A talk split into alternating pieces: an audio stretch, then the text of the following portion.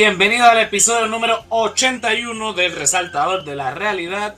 Yo soy José Antonio Ramos Ortiz y por aquí estoy con el Fefo. Dímelo, Fefo. Ah, para mí que Fefo está frisa con el internet. Dímelo, José, ¿me escuchas? Te escucho, pero no te veo. Mmm, interesante, pero nada, estamos aquí, eh, por lo menos me escuchas. Eso es lo importante. Este, pues nada, sigue presentando al corillo a ver si yo arreglo la, la miel de cámara esta. Dale, primero fue Luma, ahora es Liberty que te tiene jodido. No, hoy me tienen jodido, hoy me tienen jodido, estoy bien aborrecido. Bueno, por acá tenemos a Andrés. Dímelo, Andrés, ¿qué está pasando? Todo bien, todo bien, aquí extrañando a Fefo. Ay, mi madre. Mira, por acá tenemos a el Yolo. Dímelo, Yolo, ¿qué está pasando? ¿Qué la que hay, Corillo? Fefo Oscura. Saludos a todo el mundo. Espero que todo el mundo esté bien. Ahí volvió, ahí volvió Fefo. Me ven, me ven. Sí, ya volviste. Ahí, ahí, ahí. Ave Mira, María. Aquí mira está para eso, eh. Mira, para los que nos están escuchando, acabo de poner un background de Gigi Fernández. Ay, mi Era Gigi, Gigi ganando la medalla con su chaleco de la Mm. bandera americana. Es que estamos celebrando que este es el último episodio de temporada, tenía que poner el background. Ah, No podía faltar Gigi en fin de temporada. Mira, atrás mío, sí. Dios. bendecido. Ese crush que tú tienes con esa mujer es increíble. Ah, Estamos aquí, estamos aquí. Mira, como ya lo dijeron, estamos en el episodio de fin de temporada, pero no se asusten, volvemos el mes que viene.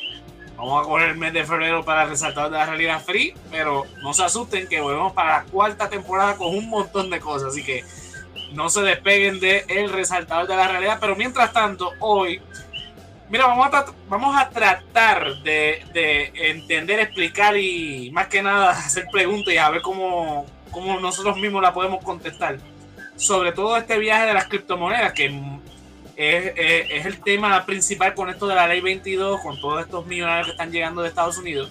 Mayormente son eh, gente que se ha hecho millonaria con el tema de, de las criptomonedas y todo esto del mundo digital.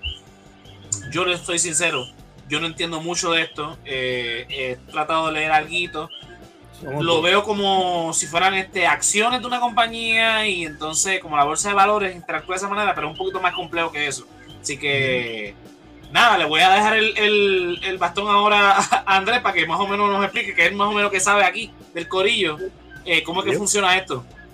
So, yo, en verdad, yo no sabía nada, este, yo, pero este, hoy me hice como un deep dive, hice lo, lo mejor que pude para tratar de entender lo que son las criptomonedas. Este, les digo porque yo no sé nada, en verdad, de economía ni finanzas ni nada, así que voy a hacer lo mejor que yo pueda de explicar esto. Este, pero si meto las patas, pues, mala mía. Pero, pero en esencia, ¿qué, qué son las cripto, el So, Bitcoin? so, estaba, estaba buscando información de esto. Esto empezó como en los, en los 80. Había este tipo, se me olvidó el nombre ahora, pero había este primer, esta primera persona que parece que fue más o menos para cuando empezaron a salir las tarjetas de crédito. Él empezó a cuestionar como que la seguridad que eso tenía en los bancos y el hecho de que básicamente estamos confiando en estas instituciones con todo nuestro dinero y con todas estas transacciones y, y con todo. Con, con to- con todas nuestras finanzas las estamos este, poniendo en estos bancos. Y él empezó a crear como estos sistemas que eran mucho más seguros y, y esto fue como un revolú, el gobierno lo empezó a perseguir, esto se fue como, eh, eh, creo que al final nadie fue a la cárcel, pero como que estaban básicamente como que buscándosela. Eh, eso aparentemente le- en un momento Pero- Microsoft iba a comprar y le llegaron otras ofertas y al final él siempre le seguía diciendo que no a todo el mundo y al final la compañía se fue a pique. Sí, eso era lo que, eso era lo que quería preguntar. Esto es en Estados Unidos. Esto es en Estados Unidos, en Estados Unidos. Este, Pero el entonces- Bitcoin no se inventó en. Esto no es Bitcoin, esto no es Bitcoin. Esto es como lo, lo, lo, lo que va llevando, como que estas son como las primeras, los primeros momentos a lo mejor en la época moderna por lo menos de que, de que alguien como un programador o algo así se empezó, este era también un tipo de, de, de, de tech, Ok. como que era un programador, él estaba tratando de crear un sistema monetario digital. Básicamente Ok. el, el, el concepto de lo que sería Bitcoin eventualmente, el- ya en los 80 alguien estaba tratando de hacer esto. En un momento también hubo otro concepto parecido que tampoco llegó a nada, pero en, lo- en los en 1990, 90 y algo, eh, se desarrolló la tecnología que, era, que es lo que es el blockchain. En aquel momento a nadie se le ocurrió que esto se podía usar para dinero, pero entonces llegamos al 2009, creo que es, eh, que hay este señor que se llama... ¿Qué está eh, pasando los muchachos de escape sonoro? Dímelo, Javi, dímelo, Ricky. Saludos a todo el corillo que se está conectando. Mira, eh, eh, Andrés era un japonés, ¿verdad? Era como un tipo japonés. No, eh, no necesariamente. Un tipo que se llama Satoshi Nakamoto, pero eso es como un alias. Eh, nadie sabe quién es él. Era como Ok. el nombre que él usaba. Él, él publicaba estas cosas Era como como básicamente anónimo. Toda la, toda la comunicación con él era a través de un email. Eh, se cree, hay diferentes teorías de quién es, pero hay una, pero en verdad nadie sabe. En un momento un tipo dijo que él, que él era, pero parece que eso era un fraude, no, no era él, en verdad. Como anónimo. Aparentemente se cree que él, que él es inglés por la manera en que él escribía, porque usaba como que el inglés que él usaba escribiendo era como que inglés. Y también decía que él dejaba como que dos espacios siempre después de un punto, cuando terminaba una oración, dejaba dos espacios y que eso lleva a la gente a pensar que es una, un individuo y no una institución, porque siempre era como que la misma persona escribiendo el email. Eh, pero en verdad no se sabe más nada y creo que en el momento que fundó Bitcoin estaba viviendo en California, Eh, pero no se sabe más nada. Eh, entonces, él básicamente en el 2018 publicó un ensayo, básicamente como explicando la teoría de lo que sería el Bitcoin. Eh, Bitcoin funciona a través de una tecnología eh, que se llama, un concepto que se llama blockchain. Blockchain significa, esto es como, son básicamente como unos bloques, es como le llaman, es como que eh, estos bloques tienen una información bien específica, tienen básicamente lo que es como el perfil de la persona, como que el, el, el dueño del blockchain y a quién se lo está transfiriendo, si no me equivoco, como tiene, tiene esa, como el profile, como el profile de tu Facebook, algo así, está la Sí, información ahí en el blockchain. También está un hash, que es como la identificación de ese blockchain, es un número bien largo, son como en un lugar de ahí que eran 65 dígitos, en otro, en otro lugar, eh, creo que son 65 dígitos distintos. Y esos dígitos son, eh, pueden ser, cada número pueden ser, eh, tiene 16 opciones diferentes, o sea, del 0 al 9, y entonces como son 16, pues los otros, los otros dígitos son letras. O sea, puede ser de la A hasta la F, creo que, que esos son 16 en total. So, puede ser 0, puede ser A, puede ser 3, puede ser B, whatever. Y entonces la, so, las posibilidades de uno como que básicamente como que adivinar ese, ese número específico es como que imposible. Eh, so es, este blockchain tiene ese hash y también tiene Yes. un segundo hash que es el hash de, de la transacción anterior, de como que del, de quién fue ese blockchain anteriormente. Entonces, esto, exacto, de hexadecimal. Entonces, estos blockchains se van como que cada vez que tú haces una transacción, se guarda el historial anterior. Como que el primer blockchain no tiene ese hash de, de que vino antes porque es el primero, pero de ahí en adelante siempre tú tienes ese hash de- del, del, del bloque anterior y eso se sigue siempre eh, atando. Entonces, si tú cambias el, el hash de, un, de uno de estos hexadecimales, como si tú cambias el- un número o si Si tú lo, si lo hackean, si lo hackean.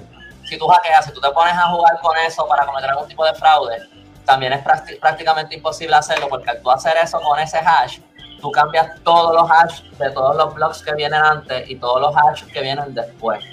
Y entonces descifrar eso, de nuevo, es casi imposible eh, para sacar específicamente cuál es ese. Entonces, de la manera que funciona esto, yo no sabía esto, eh, de la manera que, que el, eh, básicamente los, los blockchains, lo que es Bitcoin, es como un ledger. O sea, un ledger es como un historial de todas tus transacciones. Como por ejemplo en el, en el Banco Popular, si tú entras a mi banco ahí, que tú ves como que, ah, para que tanto dinero a Amazon, este, de, de, de tu trabajo te pago tanto dinero, todo eso, ¿verdad? A ver si Pues básicamente es como, ajá, pues es como que el ledger.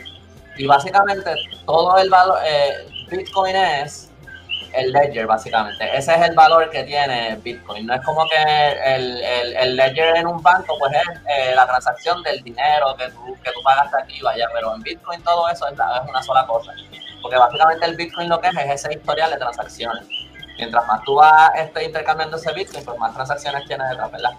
Y entonces, de la manera que esto funciona es que eh, Ah, lo, lo- algo bien importante de Bitcoin, que parece que una de las cosas que era como que lo bien complicado para resolver era que, por ejemplo, cuando tú tienes un dólar físico, si tú lo gastas en una tienda, ya tú lo gastaste. Tú no puedes volver a gastar ese dólar una segunda vez porque ya se lo diste a otra persona porque es un dólar físico. Al ser digital, como tú resuelves ese problema, que una persona no vaya a usar el mismo dinero más de una vez.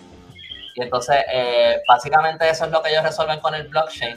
Y también entonces hay este sistema de personas alrededor del mundo, que es como que el crowdsourcing lo que sería el banco que autentica la, las transacciones con dinero real, con tarjetas de crédito o lo que sea, las instituciones que tú estás confiando para que lo hagas.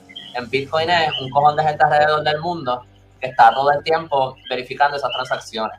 Verificar esas transacciones básicamente toma, es como 10 minutos que toma, algo así. Eh, hay, hay, como un, un, tiempo que es establecido que es lo que toma. Entonces, eh, son un montón de personas diferentes. Básicamente las computadoras lo que están es tratando de adivinar los números del blockchain ellos están corriendo eh, todo el tiempo, todos esos números, todos esos números, todos esos números, hasta que averiguan cuáles son los números de cada blockchain y ellos son los que verifican que estas transacciones son, eh, son reales y que no se están duplicando y que no hay ningún fraude ni nada, que eso es genuino. Son todas estas personas y eso es como una competencia. Están como mil personas o lo que sea corriendo eso a la vez y el primero que lo saque es el que se gana, este, hay como un incentivo monetario que tú te ganas como, en un momento eran no sé cuántos bitcoins, eso ha ido bajando con el tiempo, creo que ahora es como .25 bitcoins. Este, a lo mejor es menos ahora, no sé, eso va como que bajando con el tiempo, mientras el valor del bitcoin va subiendo, lo que tú recibes cada vez es menos. Eh, y entonces básicamente eso es lo que llaman mining, es ese proceso de corroborar las transacciones este, y de, procesar esas transacciones, eso es lo que se llama mining, porque obviamente este, como el ledger es lo que es el valor del Bitcoin, pues ese mining es, como que bien importante porque eso es lo que entonces este, confirma ese valor del Bitcoin. Eh, eso es lo que hace el mining. Eso es lo que hace el mining entonces como un reward del... Todavía a este punto yo no entiendo bien qué carajo es eso. Porque pues eso es lo que yo no lo entendía todavía, pero como que básicamente millones de computadoras, es una, literalmente una granja de computadoras con un cooling system cabrón, con una, una fuente de poder ridícula para mantener esto y yo entiendo eso, pero no entiendo qué es lo que hacen exactamente y por qué se requiere tanto poder. Porque lo que pasa es que tú tienes que calcular estos números que son inmensos y son un montón, porque cuando tú estás procesando una transacción no es solamente el número de un bloque, tú estás, este, tienes que procesar el número de todos los bloques que están en esa cadena. Y obviamente como es una competencia, el que más rápido lo saque, pues es el que se gana el incentivo. Eh, básicamente con mining también, sí, el, el, mining es bien malo para el ambiente. Eh, la cantidad de, de, energía que requiere y la cantidad de calor que bota eh, es como que es bien malo para el, para el ambiente y para el global warming y todo eso. Pero esto produce dos cosas. Primero, verificar la transacción y también el miner recibe como que ese Bitcoin nuevo que se genera. Que ese no es parte de una transacción. Ese punto 25 Bitcoin nuevo que tú, que tú generas, pues eso, eso que tú te ganas, ese se creó de la nada. Eh, y entonces, pero el Bitcoin es, es, curioso porque el Bitcoin tiene un límite. El Bitcoin lo más que puede existir nunca es 21 millones de Bitcoin. Cuando se llega a 21 millones ya no se van a producir más Bitcoins. Y se estima que el, ese último, o yo no sé si esto ya, si, si, esto es un estimado, si esto es un hecho, como que el, el, en el 2040 creo que se va a mine el último Bitcoin. Ya después de eso no van a haber más Bitcoins nuevos. Eh, entiendo que cada vez el tiempo que toma minar un Bitcoin nuevo eh, se tarda más, cada vez es más largo. Antes tomaba menos tiempo eh, minar un Bitcoin que ahora. Y creo, eh, esto ya lo que yo entendí es que es porque, pues como cada vez las transacciones son más largas, pues creo que cada vez entonces te toma más tiempo procesar eso. Y hay un límite también por el...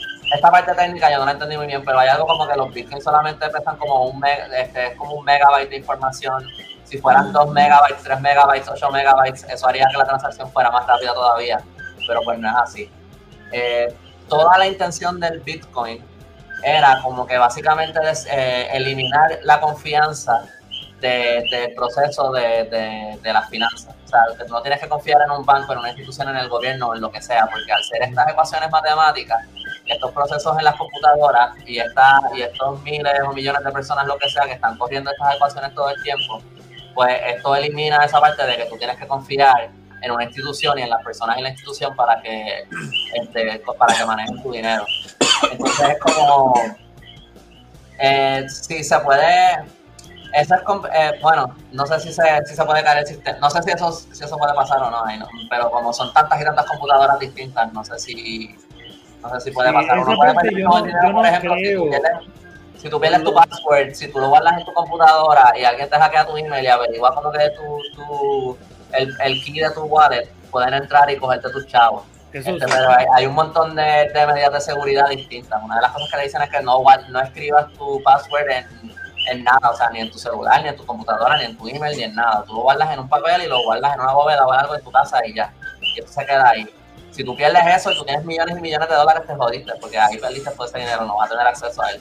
Eh, también hay gente que lo guardan como en, en hard drives, en USBs, ajá, y ahí lo mantienen lo mantienen desconectado. Igual si se te pierde el USB, pues lo perdiste todo. Eh, pero igual si tú tuvieras una maleta llena de un millón de dólares y pierdes la maleta, pues perdiste el dinero. O sea, en Google Drive, vamos a guardarlo en Google Drive. En Google Drive. No, ahí no. Ay, Dios mío. Pues, compartes el folder. En pues básicamente. Pues básicamente la intención era esa, es como que descentralizar el sistema de finanzas, que no dependa de un gobierno, de un banco, lo que sea, como que por eso tú ves muchos de estos crypto bros que hablan mucho como que básicamente ellos tienen como este paraíso casi de anarquía de, libertad y de qué sé yo, hubo uno hace hace unos años que compraron como que un yate, no, un, un, crucero y lo tenían anclado fuera de Panamá porque ellos iban a crear esta ciudad que estaba como que en International Waters y que entonces no iba a reírse por las leyes de ningún país. Esto fue un fracaso total. Porque para empezar, para que el, para que el crucero pudiera funcionar y tener comida y cosas, no podían estar en aguas internacionales, tenían que estar en las aguas de Panamá. Eso fue, esto fue un desastre. este, pero, eh, pero nada, ese es Bitcoin. Este es el primero que hubo. Después de ahí han salido un montón más. La cosa con Bitcoin y hay otro que se llama Ether. Esos son los más grandes, son, son los más estables que hay de, de todos. Este, obviamente por mucho tiempo Bitcoin tenía unas fluctuaciones bien violentas, subían y bajaban un montón. Yo entiendo que las personas que se han hecho millonarios, billonarios, trillonarios, lo que sea, con Bitcoin, son las personas que compraron eh, Bitcoin súper, súper al principio cuando Bitcoin valía un dólar o 100 dólares o lo que sea. Ahora mismo un Bitcoin completo eh, vale 30 mil dólares, un solo Bitcoin. Eh, hace unos meses valía 68 mil. Si tú compras mil dólares, diez mil dólares, eh, cien dólares, cinco pesos, lo que sea, lo que tú estás comprando es una fracción de un Bitcoin, no estás comprando un Bitcoin entero. Eh, y así es como funciona. Y cuando lleguen al límite, pues va a ser más así. Subió de 36 a 38, ahora mismo está en 38. Ah, bueno, pues la mañana estaba en 30. 38.320 con 97. Ah, bueno. Según, pues, según en Éxodos que es donde cree el wallet haciendo la investigación. Ahí entonces el segundo, como tú dices, que es Ether, que ese está en 2697. Pues Ether es más reciente. Ether es un poco distinto porque Ether es, eh, la gente le llama Ethereum, pero lo que pasa es que Ethereum es como un network o una plataforma eh, que existe, porque otra de las cosas que ellos decían con lo de Ether era que básicamente la Internet eh, los dueños son unas cuantas compañías, eh, Google, Netflix, Facebook, este, como que esos son básicamente los que corren toda la internet, todo depende de ellos, de Amazon. Amazon tiene, por ejemplo, los, este, los, como que los, los ahí se olvidó como que las la bases del host, whatever. Eh, como que ellos son los dueños de todo, básicamente, la internet. Entonces, el punto es que con, con Ethereum, es como si fuera como todo este network nuevo que existe en un montón de computadoras de un montón de individuos distintos. Lo mismo, esto requiere también un montón de energía. So, entonces, para, para darle ese reward a, lo, a las personas que. los servers, exacto. Este, eh, el público te tiene vaqueado, está bien. Qué bueno. estoy tratando, estoy haciendo lo mejor que puedo. Este, pues entonces, como que. Eh, Ethereum lo entiendo menos, pero básicamente es como que este network, igual que Bitcoin, básicamente le, da ese reward a los miners, porque requiere tanta, el, el, el, costo es tan grande de minar un Bitcoin que pues te pagan por hacerlo. Pues Ethereum hace lo mismo y entonces te pagan con su, con su cryptocurrency que es Ether. Eh, entonces con Ethereum hay esta cosa que se llaman los smart contracts, que eso es como, como un contrato, como, como básicamente también lo podría ver maybe como un código, porque cuando tú escribes, cuando haces código para una, para una página de internet o para un programa o lo que sea, tú le estás dando instrucciones al sistema, ¿verdad? Como que tú vas a hacer esto, vas a hacer esto, vas a hacer este color, vas a hacer otra cosa, pero eh, con los smart contracts es como que tú estableces un set de condiciones y esas condiciones se van, se tienen que eh, se tienen que llenar como que básicamente automáticamente, porque esto es todo eh, sistema, esto es computadora, esto no hay, no hay tan pronto tú creas ese contrato y, lo, y, se publica y lo subes ahí, ya eso es ley. Eh, editarlo es casi como que imposible. O sea, porque eso depende de como miles y miles de personas que todos corroboren contigo el cambio y entonces se puede cambiar. O sea, cada que tú haces eso es como imposible. Entonces como, es como si tú alquilas una parte. Estos son, estos son metáforas que vi en un video de YouTube, por si acaso, algunos de estos ejemplos que no. no, son, tuyas, son tuyas, no, no lo chotees. Como por ejemplo, si tú, este, buenas noches, si tú este, le, como si tú estás alquilando un apartamento y te dicen, ok, tú tienes que pagar 700 eh, dólares de renta todos los meses, ¿verdad? Pues tú tienes que pagar 700 dólares de renta todos los meses y si no los pagas, pues te podemos dar del apartamento, ¿verdad? Ahora, eh, puede ser que la persona que te alquila el apartamento eh, pueda a lo mejor tomar en consideración otras cosas, como, como por ejemplo, mira, te voy a dar un mes más, eh, este, o, este mes pagamos un poquito menos, porque que whatever. No, no es que siempre sea nice, ¿verdad? Estoy dando un ejemplo de un landlord que sea nice. Y que, y que, mira, que, que pueden, hasta, hasta con las leyes, en, como que puede haber a lo mejor un poquito más de leeway en ciertas cosas y verificar cuál es la intención de la ley originalmente y el loophole aquí y allá y qué sé yo. Pero estos smart contracts son absolutos. Aquí no hay ningún juego. O sea, en, bajo ese contrato a la que tú no puedas pagar un mes de renta, te quedaste sin apartamento y eso va a pasar automático. Eso no es que alguien viene y te vota porque lo dice en en el. O sea, eso lo hace automático el sistema. Las consecuencias son automáticas de todo. Y eso es básicamente, pues, eh, como lo mismo de, de, Bitcoin en ese sentido de que como que ese tipo, esa verificación automática es como que de lo más, como que vas como el core de estas cosas, como que eso es como que lo, lo que le da valor a todo esto. Eh, en los smart contracts es que surge lo de los NFTs, que era lo otro que íbamos, que, que queríamos discutir, como que, que, los NFTs básicamente también son un tipo de, son como un smart contract, este, como que ese, eh, cuando tú eh, ok, un NFT es como que, ponle Andy Warhol, ¿verdad? Él hizo, él hizo un print de, Marilyn Monroe. Hizo 100 prints de, Marilyn Monroe, ¿verdad?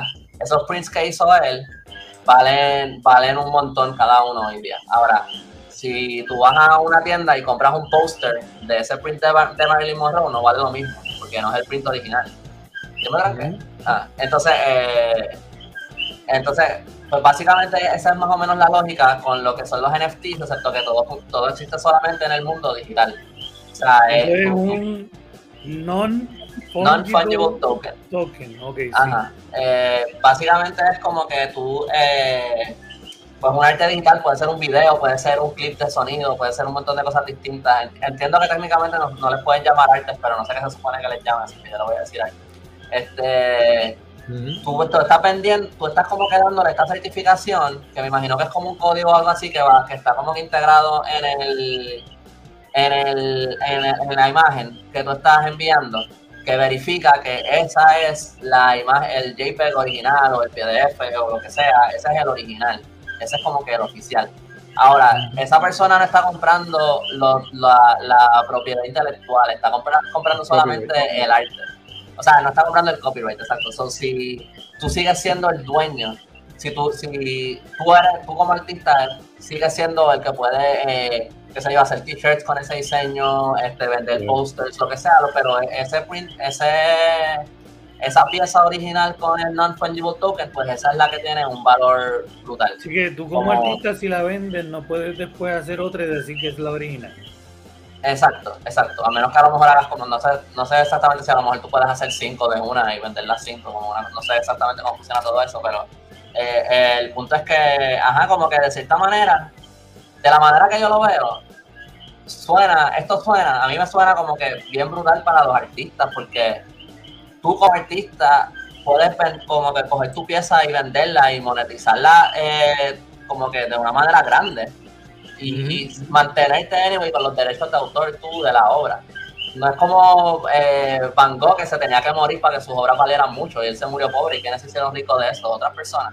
Como que eh, eh, esto es como, a mí me parece como que esto por lo menos por ahora, ¿verdad? Porque también hay, hay estas dudas de que si esto es un fact, si esto de verdad a la larga va a tener algún tipo de valor, porque es lo mismo pasa con el dólar, pasa con cualquier cosa. Básicamente el valor depende de que todo el mundo le dé valor a eso. O sea, si, si mañana tú vas a comprar una botella de agua y el tipo te dice que y le vas a dar un, dólar y el tipo te dice, pero que eso es un pedazo de papel, yo no quiero eso. Tú me estás dando una botella de agua. Dame, dame, qué sé yo, dame una piña o algo, como que yo no puedo hacer nada con ese papel. Pues como que pues de repente el valor, el, el dólar pierde valor, ¿verdad? Pasa lo mismo con las criptomonedas, pasa lo mismo con los NFTs. Si en algún momento la gente dice, ese JPEG no vale un carajo, pues ya entonces esos millones que esta persona invirtió, pues las pierde. Todo esto como que depende de, de, esa fe colectiva de que todo el mundo le dé valor a, a, las criptomonedas. Y por ejemplo pasa en El Salvador, ¿cómo se llama este tipo? Bukele. Él hizo que, que, que, el Bitcoin fuera un currency oficial del Salvador, en conjunto con, con, la, con la moneda del Salvador. Y a todos los ciudadanos le dieron una cantidad de Bitcoins. Eh, pero allí nadie sabía qué hacer con eso. Como que no, no todo el mundo tiene internet allí, no todo el mundo tiene como que no, la gente no, o sea, es algo que tú no, no aguantas en tus manos, no tiene nada. So, es lo mismo que se lo dieran a todo el mundo aquí. ¿Cuántos, cuántos cuánta gente? Yo mismo tendría que hacer mucho research antes de hacer algo con, con el Bitcoin, pues es como que te lo dan así de la nada. Se lo, a, a, mi, a mi familia tú le das Bitcoin, ¿qué carajo van a hacer con eso? O sea exacto, exacto. So, so, básicamente ahora El Salvador lo que está pasando por una crisis económica peor de la que estaba pasando antes por esa movida de Bukele. De que en el momento que la hizo, los Bitcoin, los Bitcoin Bros y están como de wow, qué brutal, está mirando el futuro, qué sé yo, whatever. Pues fue un fracaso total. Eh, o por lo menos por ahora, ¿verdad? Yo creo que estas cosas son como que, como todo fluctúa tanto.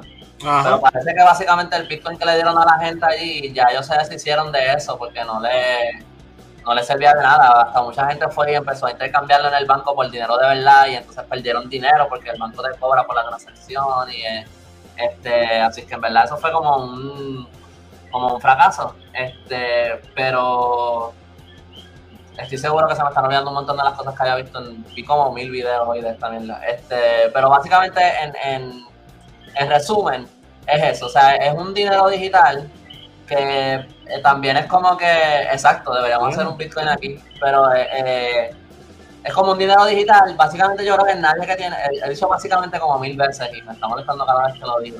Este,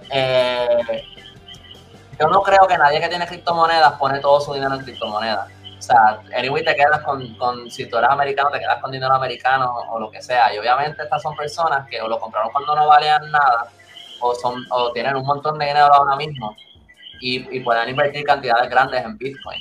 Entiendo yo, me, esto es mi interpretación de lo que está pasando. En esos momentos que fluctuaban un montón esos valores, pues estas personas se hicieron millonarias con eso. Ahora que ya tienen todo ese dinero ahí, yo entiendo yo que ya ellos no tienen ningún interés en que eso fluctúe. Ahora ellos lo que quieren es que eso se estable. O sea que para, para mí eso es más como como una cuenta de ahorros para ellos. Como que ellos ponen ese dinero ahí, este, los impuestos son menos o lo que sea, y entonces lo sacas cuando, cuando, cuando los vayas a usar cuando necesitas el cash. Y ahí entonces es cuando se aprovechan, por ejemplo, que de eso podemos entrar después en, en, leyes como la ley 22. Este, pero nada, eh, como estás diciendo, José, si es parecido a stocks, yo creo que una diferencia grande entre Bitcoin y un, y un dólar es que como que tú no compras el, como que tú no compras el dólar, ¿verdad? Como que tú trabajas este, en un lugar y te, y te pagan el dólar, ¿verdad? A lo mejor eso es decir que lo estás comprando, pero después tú para comprar el Bitcoin tú tienes que coger ese dólar y ir y comprar el Bitcoin. Este, que yo creo que eso es como una diferencia grande, yo creo que a lo mejor una de las razones por las que confunde un poco.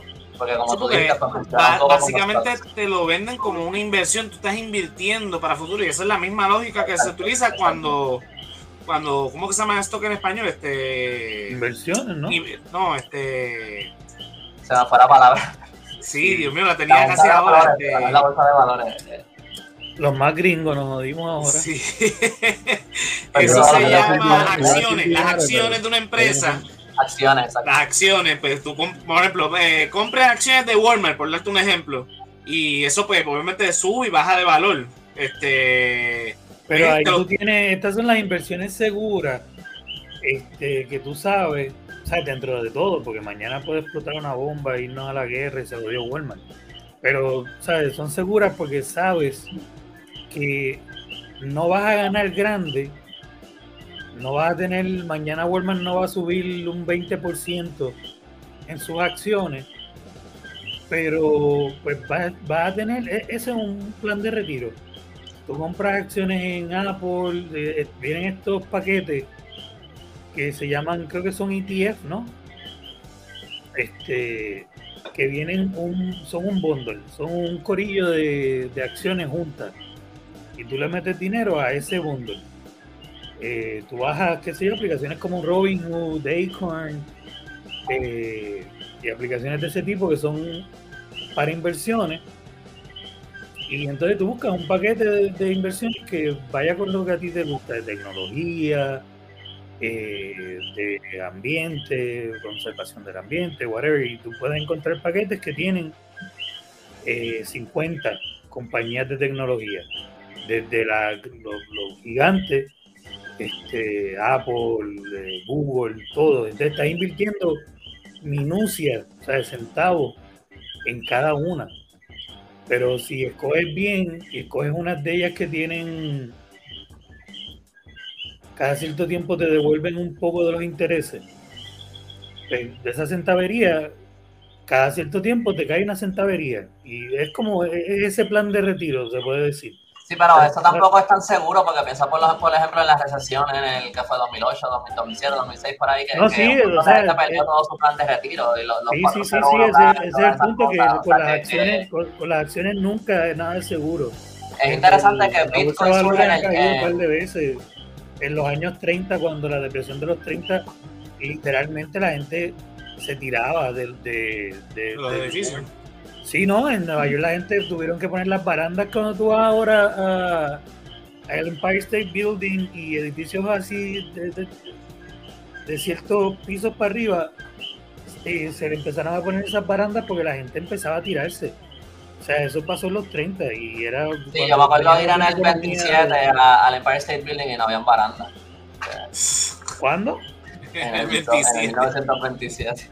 Ah, Mira. No, yo creo, que, yo creo que el Empire State Building se terminó de construir durante la recesión, porque recuerdo ver una cosa de que, como que para verse que les iba bien, ellos prendían todas las luces del edificio que nos estaban vendiendo la, las oficinas. Pero que eh, iba a decir que que es interesante que el Bitcoin surge en el 2009, más o menos como un poquito después de que pasa lo de la recesión y lo de los bailouts de los bancos, que una de las cosas que ha hecho el, eh, gobierno de los Estados Unidos este, con esta eh, crisis es que empiezan a imprimir un montón de dinero eh, del Fed. Y yo creo que todas esas cosas también hacen a la gente empezar a cuestionarse un poquito como que espérate, pero el dinero es real, porque como tú puedes empezar a imprimir dinero, como que yo creo que ahí se empieza a ver un poquito más esta idea de que en verdad el dinero es como un concepto abstracto es un concepto abstracto hoy por hoy. Ahí están diciendo en los, comentarios que creo que lo dijo Mer, que está basado en la, el respaldado por el oro de la reserva. La realidad es que hoy por hoy no. Eso más bien tiene que ver, el sistema lo cambiaron recientemente, estamos hablando de 20, 30 años atrás, eh, donde eso está respaldado más bien por la capacidad del país, en este el caso de la Reserva Federal, de, del, creo que es del la capacidad del país en cuestión de trabajo. O sea, está, está eh, especulado básicamente con la capacidad que tiene eh, Estados Unidos de generar trabajo o algo por el estilo. Era, no me acuerdo bien de la clase de. También escuché a alguien decir, pero no, lo, no profundizó, así que no te puedo dar la explicación ni nada, pero que está basado de alguna manera al petróleo.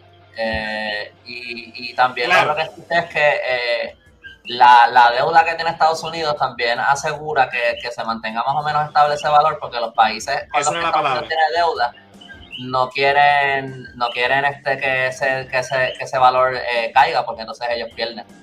O sea que también esos otros países le eh, aseguran esto, un poco este Esto todo tiene que ver con la industria, o sea, con el, eh, lo que estábamos hablando la semana pasada del, del capitalismo, cómo funciona pues tiene que ver como así mismo, como va evolucionando el capitalismo, pues evoluciona en los sistemas monetarios. Entonces, esto es bien este abstracto, esto tiene que ver mucho con especulación, la bolsa de valores. Por eso que lo que estaba hablando Andrés, del 2008, cuando cayó la bolsa de valores, que el, este, ¿cómo que se llama? el gobierno de los Estados Unidos un rescate a los bancos de una inyección económica, tiene que ver con todo eso. ¿Cómo rayo entonces el gobierno federal hace una inyección económica a los bancos, que son los que mueven la economía, eh, para rescatar a los bancos y que la, economía colapse. Pues es eso mismo, porque esto es algo tan complejo, tan rebuscado, que sinceramente yo cuando cogí la clase de ciencias de, economía política no entendí la, ni la mitad de, muchas de las cosas, de los conceptos. eh, es bien complejo. Entonces ahora salen todos estos conceptos nuevos de la criptomoneda y entonces la cosa se, se empieza a hacer más compleja. Porque entonces ahora lo que estamos hablando es de que el mundo, como lo conocemos, también va a haber un mundo paralelo en, en lo que le llaman el metaverse. O sea, donde tú puedes comprar hasta casa. Yo he escuchado de gente que, que son vecinos de no sé quién puñeta en, en el metaverse. Que compraron una casa sí que, si yo no entiendo esto, menos todavía yo entiendo todo este concepto del metaverse. Primero yo pensé que iba a ser como que eh, nada, te pones la gafita, mundo virtual, eh, los Sims, el jueguito de los Sims. Pero, sí, pero había, había, un juego, había un juego para los 2000 que era el Second Life. Es más o menos la misma. Pero ahora me ese concepto ah, lleva gente hace tiempo, ah, ah, yo, yo había leído hace tiempo, no me acuerdo si era Second Life o en donde que había gente que estaba peleando, como que estaban adictas a ese juego y estaban peleando como que cantidades de dinero inmensas, comprando como que eh, como que terreno, casas y propiedades en esos juegos. Este, sí, y yo empecé, yo empecé como, como, que, ah, pues esto es como los Sims, plata, y ahora voy como la película esa de Bruce Willis que, que, que, todo el mundo se metía en un cuerpo nuevo y caminaba por ahí es como que me siento ah. como que de momento te vas a poner las gafas y se va a levantar un robot y te vas a ir por allá a janguear. Yo pensé en Avatar, pero Avatar no sabe Bruce Willis. Bruce Willis, este. Sí, Eric es como, es como la, la, de Steven Spielberg, ¿cómo se llama la que salió hace poco? De, de, hace unos años, que era como un juego de video, que salía King Kong y salía. Ah, ah sí, este. Ready, Player One. Ready Player One. Eso, eso. Sí, sí, sí. Pero hay una más vieja, recuerden que yo soy, recuerden, yo soy viejito. Ah, mira, mira, bien. Yo soy viejito, Bruce Willis. Yo, yo, sigo a Bruce Willis cuando él hizo la primera Die Hard, ya yo tenía la edad para entenderla. Ustedes no sé si habían nacido. No, yo no había nacido para la primera Die Hard.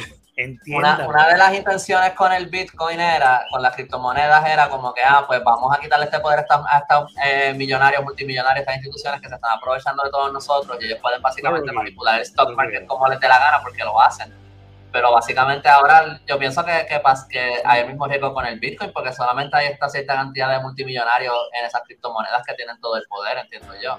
Eh, una cosa interesante que vi, y, y de nuevo, a lo mejor no, creo que puedo eh, profundizar mucho, no puedo profundizar mucho en esto, pero en un momento con Bitcoin hubo un debate sobre cómo era que, eh, que cómo ellos veían que se suponía que funcionara el Bitcoin, si se suponía que fuera como una fuente de valor, como por ejemplo el oro en Estados Unidos o si era como un currency para hacer transacciones como el dólar. Eh, ¿Cuál de las dos era? Y a, base de eso hubo como un hubo como una división y se creó como un segundo Bitcoin porque unos decían que era para transacciones y otros decían que se suponía que fuera que tuviera un valor más estable para este, que funcionara más como, como algo como oro, que es como algo que le da valor a otras cosas. Este, pero nada, entonces dentro de eso pues hay un montón de debates de qué es lo mejor, qué beneficia a quién, qué, como cuál era la intención original de Bitcoin. Ahí no puedo explicar mucho, pero, eh, pero es interesante porque dentro de todo eso, dentro de todo ese mundo hay un montón de facciones distintas y no es solamente por dinero ni nada, como que hay cuestiones ideológicas. Ahora, hay un montón de otras cripto, criptomonedas, eh, pero la mayoría de esas son bien inestables en comparación porque el user base es bien pequeño. O sea, que a la que a lo mejor 5, 10, 15 personas se pongan a vender, pues puede ser que eso afecte, eh, que eso cause una cadena y afecte el valor total de la, de la, de, lo, de la moneda. Versus con Ether y, Bitcoin, pues es mucho más estable porque hay mucha, mucha gente que tiene. Eh, pero nada, yo creo que ya eso es, creo que ya les dije mira, todo lo que, todo lo que mira para quien me preguntó, para quien me preguntó, este la película se llama Seguimos Surrogates eh, ah. Y es del 2009. Esa la daban en guapa. Willis, que tiene una película, una, una película, una peluca malísima. La, yo creo que es la peor peluca que le han puesto a Bruce Willis en una, peli, en una película. No, sinceramente no sé cuál es la Pero la película es buena porque explora ese concepto de que ya es un mundo donde tú puedes comprar un robot y literalmente tú estás tirado para atrás en tu casa en un sillón y puedes, puede ser así, yo, así, yo gordo así tirado para atrás pero me compro una muñeca de una nena japonesa. Y entonces en el mundo, por ahí está caminando una nena japonesa y tú estás este, eh, tirándole piropos, rompiendo la ley de piropos callejeros. Y, ah, qué buena está, mamita, qué sé yo. Y en verdad está hablando con un gordo tirado en el mueble comiendo chico. Me recuerdo de la película y recuerdo que no la vi. Pues, pues es esa película. Y entonces yo, ahora el, meta. Así era este, World of Warcraft también, que tú podías ser un guerrero Exacto. bien cabrón y eras un pendejo. Como el episodio de, South Park cuando se lo tripean, que están todos. Con Call of Duty podía ser un soldado. Con chitos aquí. Ah, pues eh, eh, ahora yo veo el metaverse como eso, como que. En Super Mario podía ser un plomero. Sí, exacto, como en la, en la vida real. Mira, la cuestión es que Ajá, por favor, contestarle a Escape Sonoro que hizo una pregunta hace como 20 minutos y no lo contestaste. ¿Qué, ¿Qué, contestó? No sé quién está comentando, si Ricky o, Me suena que es Javi. O Javi. Eh... Él estaba preguntando algo de los hackers, que si te podían... Ese. Se pudiera creer... No, él, no está preguntando, él es como que lo afirmó. Ah, sí, sí, exacto, que hay uno que, que tú puedes tenerlo en, en, un hard drive, en un USB o algo así, tú no lo tienes que tener eh, virtual en la computadora. Hay distintas maneras de guardarlo. Eh, creo que todos tienen como sus downsides, eh, pero en términos generales creo que, que hay como que, decir, como que puedes, este, entiendo que la seguridad de, de los bitcoins es mucho más robusta que de un banco. Por otro lado, en un banco, pues hay, hay como que insurance, hay otras cosas que te, que pues si, si pasa algún tipo de cosa, pues hay algún apoyo con la institución, hay, a quien llamar y todo eso. Si pasa algo con Bitcoin, te jodiste, lo perdiste, ahí no hay ningún backup, ahí no hay nada. Eh, sí, todo esto, esto eventualmente me imagino que, que, para evitar todo ese tipo de cosas lo, lo, regularán más. Bueno, hubo un momento que, que eh, hubo una cosa que vi que este, trataron de cuando, cuando pasó eso, todo eso que les conté de que hubo con esta división con, con, Bitcoin, hubo esta cosa de, había gente que quería subir, que les dije que el límite era un megabyte, había gente que lo quería subir a 2, a 8, whatever. Hubo ahí como una, hubo algo con eso, que creo que se terminó quedando en un megabyte, en un momento lo subieron, pero hubo como unos hacks, hubo como unos ataques, unas cosas, la gente que no quería que se subiera, parece que empezaron a atacar a las personas que empezaron a comprar esa criptomoneda y lograron que colapsara y no funcionara y después este, surgió también después esta compañía como aseguradora, que básicamente funciona como un banco, como que te cobran por hacer las transacciones, te las supervisan, te las aseguran y toda la cosa, y básicamente termina siendo lo mismo que un banco. Y hay quienes dicen que los que fundaron ese banco estaban tenían intereses en que el Bitcoin se manteniera en un megabyte y que las transacciones fueran lentas, para entonces ellos poder este, facilitar ese proceso y cobrar por eso pero ha habido muchas resistencias. Creo que existen, o sea, y están en función, entiendo yo, a no sé qué les pasó, pero entiendo que hay mucha resistencia porque eh, una de las razones por las que la gente se mete a criptomonedas, aparte de hacerse millonario y toda la cosa, es como que este ideal de que te estás saliendo, de, separando de las instituciones y esto lo ven como básicamente de nuevo, ah, en criptomonedas y básicamente te están metiendo en un banco de nuevo. Pues no lo, no lo han querido adoptar. Que ese es como... Eh, eh, que entiendo que por lo menos en términos de lo que es, la intención de Bitcoin, la filosofía detrás de eso, pues algo como que haya un banco eh, envuelto, pues no lo quieren, porque esto es básicamente como que el anti-banco. Sí, no, o sea, que puede ser que no evolucione a eso.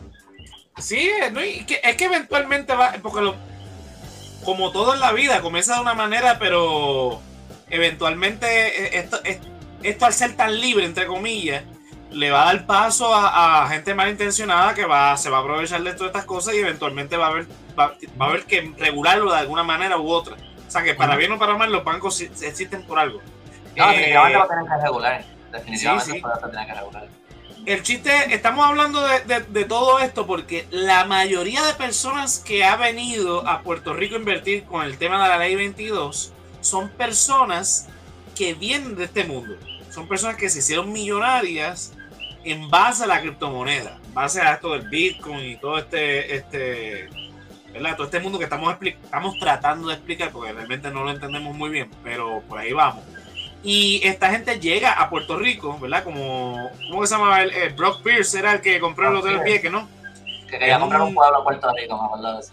Exactamente, este tipo, este tipo se hizo millonario a costa de esto. Entonces el problema con este es, yo no sé, pero esto se presta para lavado de dinero, por ejemplo. Esto es fácil. Este... lo, que, lo que estaba hablando y estaba viendo, hay un canal que se llama Kid Boga en, en YouTube y hay otros más de ese estilo que son esta gente que se dedican a, prácticamente a, joder con los scammers, con la gente que llama a los viejitos, que se hacen pasar por representantes del banco y le roban las cuentas. Pues eh, es una esta comunidad de, youtubers se dedican a literalmente fastidiar con esa gente, a hacerles perder el tiempo, porque ellos dicen que si ellos pierden el tiempo con e, en esto, no están eh, robándole a alguien más. El punto es que eh, a veces conectan con esta gente, les hackean sus computadoras, como algunos de estos trucos son que te dicen que les dé acceso a tu computadora. Pues ellos hacen eso, eh, son hackers, sabes lo que están haciendo y ellos acceden a la computadora de estos sitios y entonces tienen acceso a pues, lo que ellos usan, los programas, y ven en tiempo real lo que están haciendo. Y descubrieron que cuando ellos les piden a la gente que están eh, robando, vete y cómprame eh, tantas tarjetas de gift card, que yo siempre decía que, ¿sabes qué cojones hacen eh, esta gente en la India o en, en África, y que son los más que hacen esto? Con estos códigos de tarjetas de gift card, de eBay o de, de, whatever, de muchos sitios. Este, lo que ellos hacen es que cogen ese código, lo ingresan en este tipo de aplicación, entonces lo convierten y ahí hay gente de todos tipos que intercambian y dicen, ok, yo doy tanto Bitcoin por tanto de tarjetas, acepto tarjetas de, de Xbox, de PlayStation, de whatever y te ponen una lista de lo que ellos aceptan y lo que dan en Bitcoin. Y entonces, toda esta gente está perdiendo para los efectos porque están dando mucho más en tarjetas de regalo de lo que le están dando en Bitcoin. O sea que, en, teoría estarían perdiendo, pero es dinero gratis, o se lo están robando todo y es tanto que realmente no pierden nada. Y así es como esa gente está lavando, eh, mayormente en la India, el dinero de, todos estos robos que hacen a toda esta gente que, que timan en pues Estados Unidos, aquí en Puerto Rico. Todo ese timo se lava a través de estas aplicaciones. Puedo buscar el video después porque lo, lo ponen en detalle. La aplicación cuando ellos le notifican automáticamente le cierra la cuenta le cancela los fondos, pero automáticamente es como cuando le cierran un centro de llamadas en la India. El otro día esa misma gente tiene otro montado y hay mafia, este, compran la policía local para que no le cierren los centros porque en muchos pueblos literalmente la economía del pueblo completo depende de, uno o dos call centers que están haciendo miles de dólares todos los días a cuesta de lo que le toman a, a mayormente a los viejitos.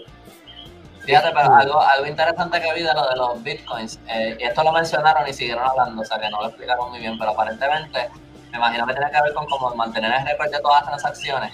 Si, el, si un bitcoin específico se usó en algún momento para alguna actividad ilegal o algo así, ese bitcoin pierde valor, ese bitcoin vale menos que otro bitcoin. Sí, en ese momento cancelan esa cuenta. Hay un bitcoin que, que, se sabe que, que se usó, me imagino que para human trafficking o algo así, porque el bitcoin se usa para un montón de cosas ilegales eh, bien dark, ¿verdad?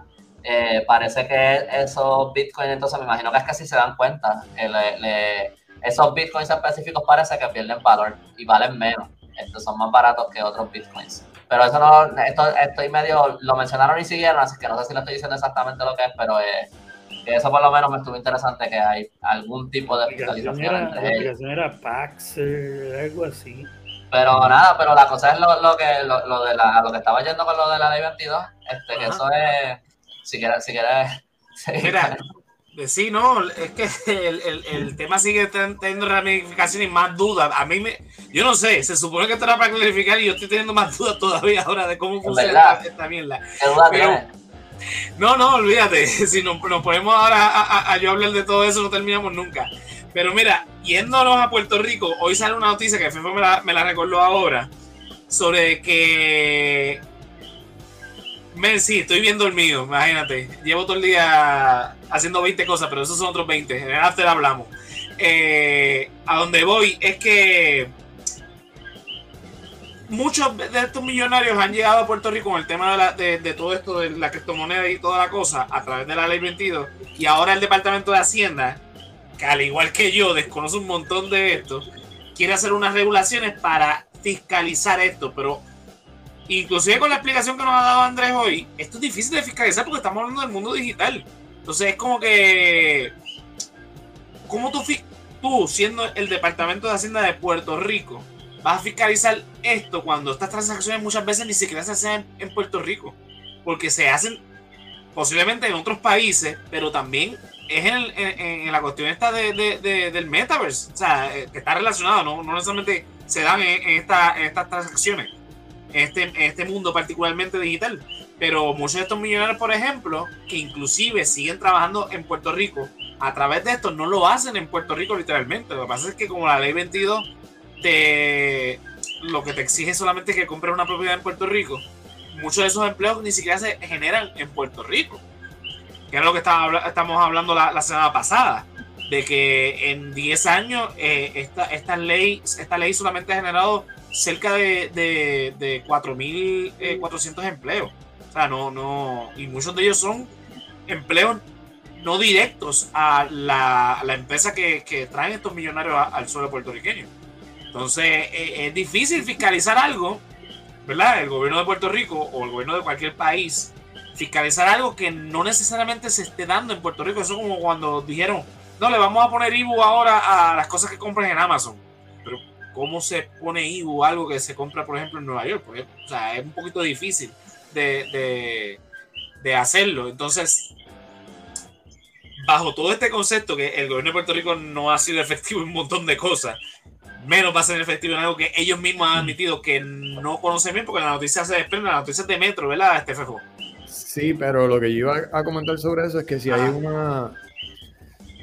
Eh, o sea, si hay alguna agencia del gobierno, alguna persona, específicamente el secretario de Hacienda, Paquito, eh, es que eh, ha sido una de las pocas personas que se ha desempeñado bien bajo la administración pasada y esta. Y es un tipo joven, es como, no, sé si es de nuestra edad, pero él, entiende de, él, entiende de todo esto. Sí, ha usado la tecnología a su favor. Eh, y no, y lo ha hecho bien, es verdad. Lo ha hecho, sí. Es verdad, yo, entiendo que, que eh, los taxes a Amazon llevan, siempre han estado, o sea, llevan, bueno, no siempre, pero llevan, llevan mucho tiempo Creo que es recientemente que empezaron a cobrarlos, pero, la, pero se suponía que se pagaran antes. Lo que pasa es que no estaba el mecanismo. Me pregunto yo si lo que pasa con esto de los NFTs es que tienen que primero pasar la ley para entonces crear el mecanismo, porque no van a tener el mecanismo. No, ni, siquiera, ni siquiera esto es una ley. Eh, eh, ni siquiera eh, la noticia lo que está hablando de un reglamento de. ¿Verdad? Pues ah, sí, pero que, que, todavía no lo han aprobado, pero que digo que a lo mejor lo que pasa es que tienen que primero pasar el reglamento para entonces crear el mecanismo, que si no lo pasan, entonces a lo mejor para, qué lo van a crear si no, si no tienen nada que fiscalizar. si Ajá. si no, es que, eh, vuelvo y te repito, como esto es tan complejo, no sé, es lo que dice Fefo, sí, este muchacho es la persona quizás más, más adecuada para este tipo de cosas porque él ha utilizado la tecnología a su favor. Eh, él es un muchacho joven. Eh, y yo no creo que, aquí la gente eh, se queje mucho del trabajo de, Francisco Párez, de Paquito, como le dice este. Él fue el que le puso la. ¿Me escuchan? Sí, te escuchamos. Es, que, se me fueron todos de momento y me quedé como frisado. Ah. no, que iba a decir los, los taxes a los a los intercambios de los influencers. Que yo creo que. Ah, ¿verdad? Ese. Sí. Está cool. Pues, eh, pues le puso. Okay. Él le puso. Lo que estaba viendo este, de... Sorry, sorry. Como, que, que, como que te hacen un boxing y pensé que terminaste de hablar como tres veces y entonces seguía hablando y. Sí, no, porque estaba guiando. Yo llevo escuchándolos a todos en delay todo el episodio porque mi internet está bien mala. Yo los escucho como tres segundos después. Son como que eso, si yo le mando una... le pasa a los que no pagan el peso, fíjate, porque en otro podcast nos pasa con uno. Que no pasa. Yo le mando una t-shirt a un influencer y le pido que haga un unboxing eh, eh, y se lo mando gratis. Eh, por eso hay un impuesto entonces. Ah, no sabía eso. No, eso es lo que me pregunto. ¿Eso no son los intercambios de influencers? Bueno, es un intercambio, exacto. Y los intercambios se supone que, Ya lo, ¿verdad? Eh? Le tienes que mandar una camisa al tipo de Hacienda también y él está feliz. Yo creo que eran más con intercambios de viajes y cosas así. Como... Sí, pero ah, es, igual, es producto por... hoteles y cosas así. Ok, ok, ok. Ya. Sí, pero igual, eh, eh, un intercambio es una transacción monetaria. Lo que pasa es que no estás utilizando literalmente dinero. Uh, pero eh, un este tipo de los unboxing, por ejemplo, es que, por ejemplo, nosotros de Resaltador le mandamos a, qué sé yo, a Chente, por decirle a algún otro influencer, una, un, este, el libro del Callito por ejemplo, de, de, Mangre, y le hace un unboxing en su podcast, eso es un auspicio eh, que le está dando eh, el Callito, o sea, eh, Chente a la página del Callito. O el caso de que mandemos nosotros una taza de odio, odio Tomás Rivera Chat a Jay Fonseca, pues lo mismo, la misma ñoña. Es un intercambio, estás haciendo un auspicio a cambio de que del producto que tú le estás mandando. Pues eso se supone que es atributable. O sea, se supone que tú lo, lo, lo rindas en la hacienda. Pues lo que estaba viendo de, la ley 20 y 22, que me puse finalmente a hacer research porque llevamos hablando de esto por un montón de tiempo. Eh, la ley 20 es para negocios, ¿verdad? Y entonces eh, los negocios en Estados Unidos eh, pagan, no sé si esto es un average por estado, que, pero pagan como que 21% en impuestos en Estados Unidos, versus Puerto Rico pagan 4%. Ahora, la ley 20 aplica también para puertorriqueños. Esto no es solamente para, para, empresas americanas, como que cualquiera, cualquier empresa que exporte servicios, materiales, productos, lo que sea, que haga comercio en el exterior, eh, puede aplicar para la, ley 20. Eh, pero en Puerto Rico solamente como el 32% de la población se, no, el 30% de la población se beneficia de, este, de este tax break. Ahora, también es como un poco, hay una razón y es para traer el dinero del exterior a Puerto Rico. ¿Verdad? Que eso es como que bueno para la economía, traerle ese dinero de afuera para Puerto Rico y que no sea solamente el mismo dinero de nosotros el que está corriendo. Eh, pero también entonces es algo que si tú exportas, puedes, puede aplicar a ti pagar 40, este 4%, pero si tú no estás exportando servicios, creo que tienes que pagar como 32% o algo así, la diferencia es bien grande si tú tienes solamente un negocio que, que comercia localmente. Ahora, también está la ley 22, que esa es solamente para individuos, y entonces esa es eh, la, ley que solamente aplica para personas que vivían fuera de Puerto Rico por los seis años antes de que pasara la ley, que eso es del 2006 al 2012. Este, como por ejemplo, yo estudié en Estados Unidos, pero yo estuve del 2007 al 2012, yo no podría aplicar para esa ley, ¿verdad? Porque yo no, no, vivía ahí en el 2006. Eh, que es bien, es bien, bien, bien difícil que una persona puertorriqueña este, haya vivido en Estados Unidos por ese periodo de tiempo en particular y que pueda aplicar para esa ley. Y lo que esa ley dice es que de los capital gains tax, tú pagas 0% en Puerto Rico. Capital gains es lo que tú ganas, eh, por ejemplo, en, cosas como real estate, eh, stocks y criptomonedas, que son como pues las criptomonedas, por ejemplo, las compraste cuando valía 100 pesos, ahora vale un Bitcoin vale 40 mil, pues todo ese ingreso que tú ganaste de esa criptomoneda, tú no pagas ningún impuesto en Puerto Rico. Eh, y ahí esa es la ley que en verdad es bien problemática porque esa ley es discriminatoria, o sea, no aplica a los puertorriqueños. Y, lo que, y, la intención de esa ley era traer extranjeros a que vinieran a Puerto Rico a comprar propiedades. Eh, y esas personas solamente tienen que vivir en Puerto Rico 120 días del año. En otros, en otros sitios leí 183 días, o sea que no estoy muy seguro ahora, pero solamente tienen que vivir esa cantidad de tiempo en Puerto Rico y no pagan ningún impuesto. Y entonces, pues, esos son los lugares, anyway, donde viven esas personas, son donde las calles no tienen un boquete, donde las aceras están limpias y toda la cosa, y esos impuestos para limpiar esas cosas las estamos pagando nosotros, y las calles donde vivimos nosotros están todas baratas, ¿verdad? Eh, pero como que, básicamente, esta ley lo que está es trayendo a todos estos millonarios, a multimillonarios de criptomonedas a Puerto Rico. Esta es como que la, esta es la ley que en verdad es la que es bien problemática. O sea, la ley 20 probablemente, eh, eh, por lo que escuché así por encimita, también como que se le pueden hacer eh, muchas modificaciones para que sea más beneficioso para los puertorriqueños y a lo mejor se puede orientar más a la gente porque mucha gente en Puerto Rico piensa que esa ley también es solamente para americanos. Este, y eso no es cierto. pero nada, ese es básicamente el, Mira cuál es el problema. Y lo que pasa, que era lo, que iba a decirle esto, o sea, y como se habla, no, sé que he hablado con cojones hoy. Este, de, esos cuatro mil y pico de empleos que dicen que creó la ley 22, eh, aparentemente eh, cuando reportaron ese número, ellos mismos dijeron que en verdad ellos no estaban muy seguros si eran por la ley 20 o por la ley 22, porque mucha gente que viene con la ley 20 también entonces aplican a la ley 22. Entonces a lo mejor su empresa está pagando el 4% de impuestos, pero ellos, el dueño de la empresa, no está pagando un carajo en Puerto Rico de, de impuestos, ¿entiendes? Y entonces, pues puede ser que esos números, esos 4.000, parte sean de los que son de empleos creados para la ley 20 y los están tirando para la ley 22 porque parece que el gobierno de Puerto Rico en verdad no ha, dijo la cifra, pero ellos no han, no han publicado el, estudio, lo, ellos no han publicado esta información, nada, nada, o sea que en verdad no se sabe. Esto, esto es básicamente, el gobierno lo dijo y nosotros lo tomamos a fe, porque en verdad no sabemos si esos 4.000 empleos son reales. Mira cuál es el problema con esta ley 22, por ejemplo toma de premisa que traer dinero del extranjero y respectivamente de donde venga es lo mejor para la economía de Puerto Rico. Y eso es un error.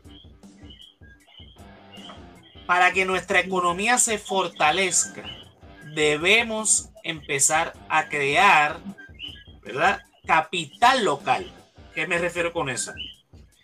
Estamos un sistema capitalista. Pues juguemos las reglas del sistema capitalista. Para que una, una economía se fortalezca, debemos invertir en que se desarrolle industria local. Una vez esa industria local se desarrolle lo suficiente como para crear excedente para exportar, entonces ahí esa economía se va a ir fortaleciendo. Ahí podrías traer este, eh, eh, eh, ¿verdad? inversión extranjera. Lo podrías hacer.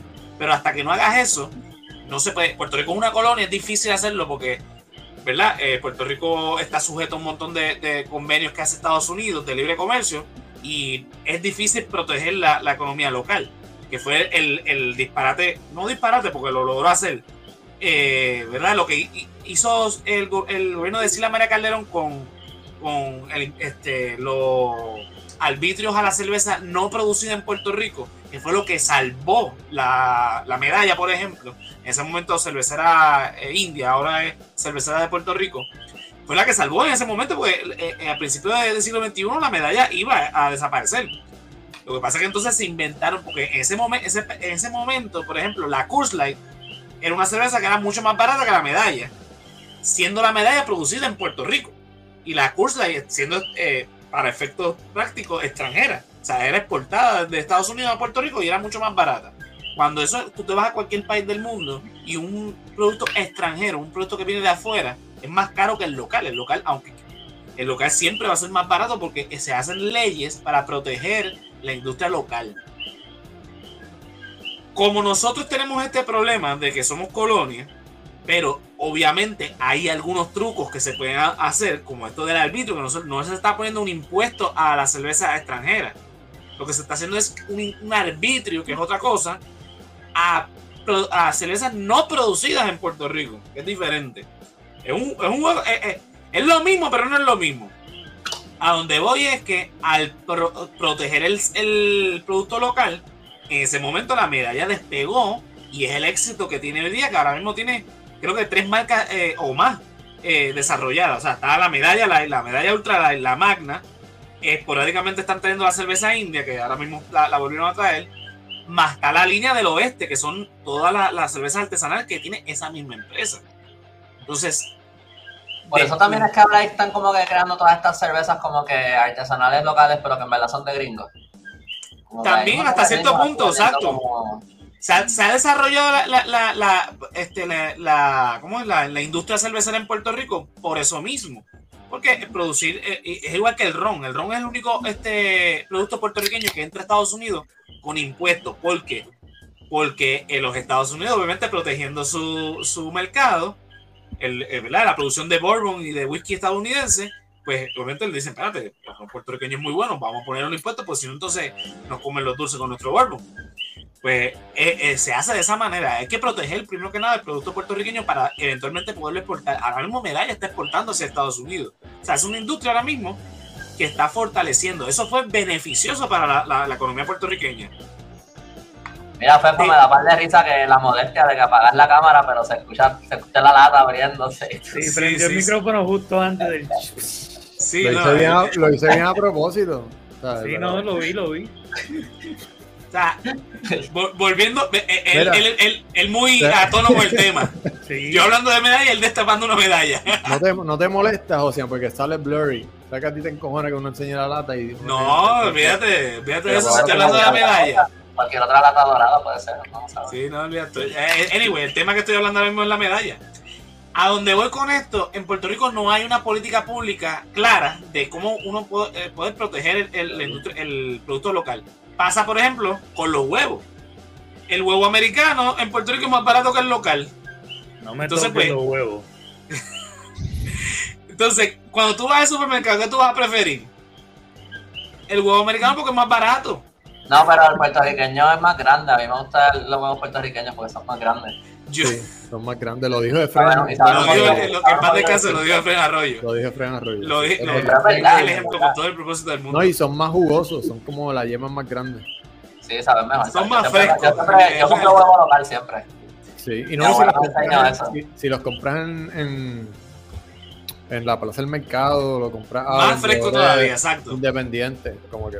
Sí, es que el punto es que lamentablemente los productos locales no tienen eh, eh, eh, los beneficios que otros productos, inclusive extranjeros, que para efectos de, la colonia son locales también, porque vienen de Estados Unidos, van a entrar libres de impuestos a Puerto Rico.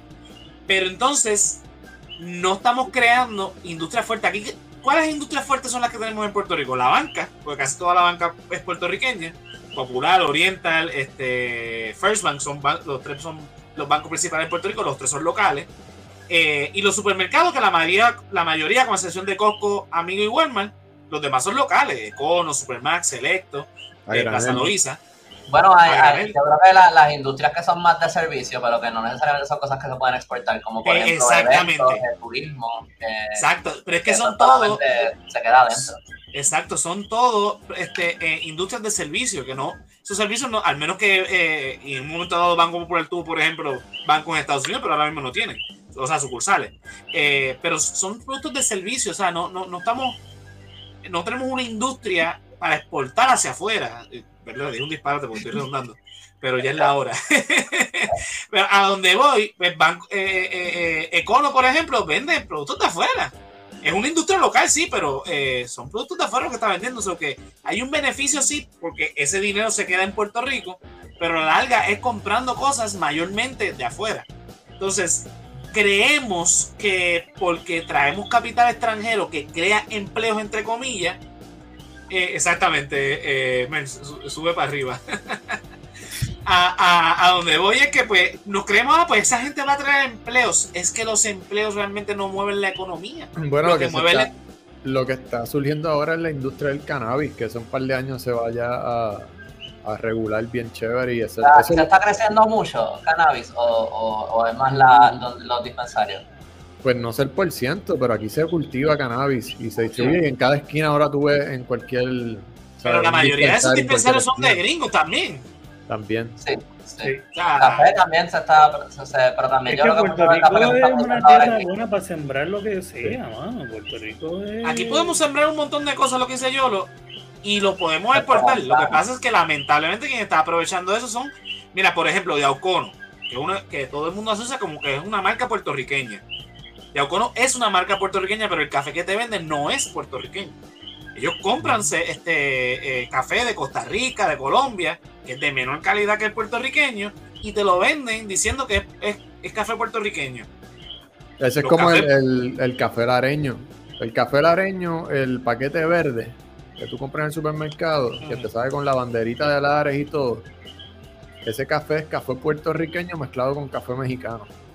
Para que usted sepa. Usted tiene que comprar la bolsa eh, plateada o dorada, que ese es 100% puertorriqueño, pero el verde, ese es mezclado. Sí, sé cuál es. Tiene que ver este, la etiqueta. Ajá, no, y así hay un montón de marcas. La mayoría de marcas que son de Puerto Rico Coffee Roasters, que son de Coca-Cola, que ahí está Yaucono, Café Rico, etcétera. Son como siete marcas. Eh, Alto Grande creo que también está dentro de ese, de ese brand. Pues esos son cafés este, muchas veces exportados, o sea, eh, perdón, importados. Eh, son cafés que vienen de Costa Rica, de Colombia, de Brasil, que son cafés de mucho menor calidad. El café puertorriqueño es de una calidad excelentísima. Que de hecho lo habíamos hablado para eventualmente tenerlo como tema, este, lo del café puertorriqueño. y hago la salvedad de que no se dejen llevar porque dice café de Puerto Rico, artesanal, local, eh, consume local, apoyarlo de aquí. No se dejen llevar mucho por eso porque también te, te mercadean eso y te venden un producto que es, inferior, es una, ¿sabes? Y, y también el hecho de que tenga la marca de hecho en Puerto Rico no necesariamente quiere decir que sea, hecho en Puerto Rico no necesariamente quiere decir que el producto es puertorriqueño. Hecho en Puerto ¿Cuál Rico será bueno, ¿cuál, será bueno para un enema? Eh, preguntarle. no, no, no, voy a callar, no voy a decir el chiste completo. Pero... Sí, déjalo, déjalo para antes. Mira, eh, no, pero mira, eh, el ¿cuál café recomiendan ustedes? ¿Cuál, ¿Cuál, es tu café de preferencia, Fepo? O tú vas al supermercado, ¿cuál tu. Bueno, en casa se compra. Calidad? Por ejemplo, en casa nosotros compramos el que, el que se compra en el negocio, Fejo. No sé si. vale. Es buenísimo. ¿Es de Puerto Rico? Es de Ciales, sí. Eh, eh, y buen, una calidad. O sea, hay, hay, otras marcas, pero yo diría que ese. Y hasta el café lareño, ves que eso es lo que quería decir. No solo porque eh, te lo vendan como que hecho en Puerto Rico es el mejor café, porque aquí llegan cafés mucho más superiores de los que se hacen aquí, lamentablemente. Yo no sé si Eric todavía está por ahí, pero Eric va hasta Ciales eh, por cuando de vez en cuando cuando tiene break se tira a pasear y compra en una hacienda por allá, creo que es en Ciales, no sé si, si estás ahí, Eric. ¿Dónde es que tú vas para allá arriba a buscar directo en la. Ahí está, ahí te contesto. Café Don Puello. En el museo de Ciales. Eh, yo, yo, estaba por tirarme con él para allá cuando vaya, pero no he podido ir.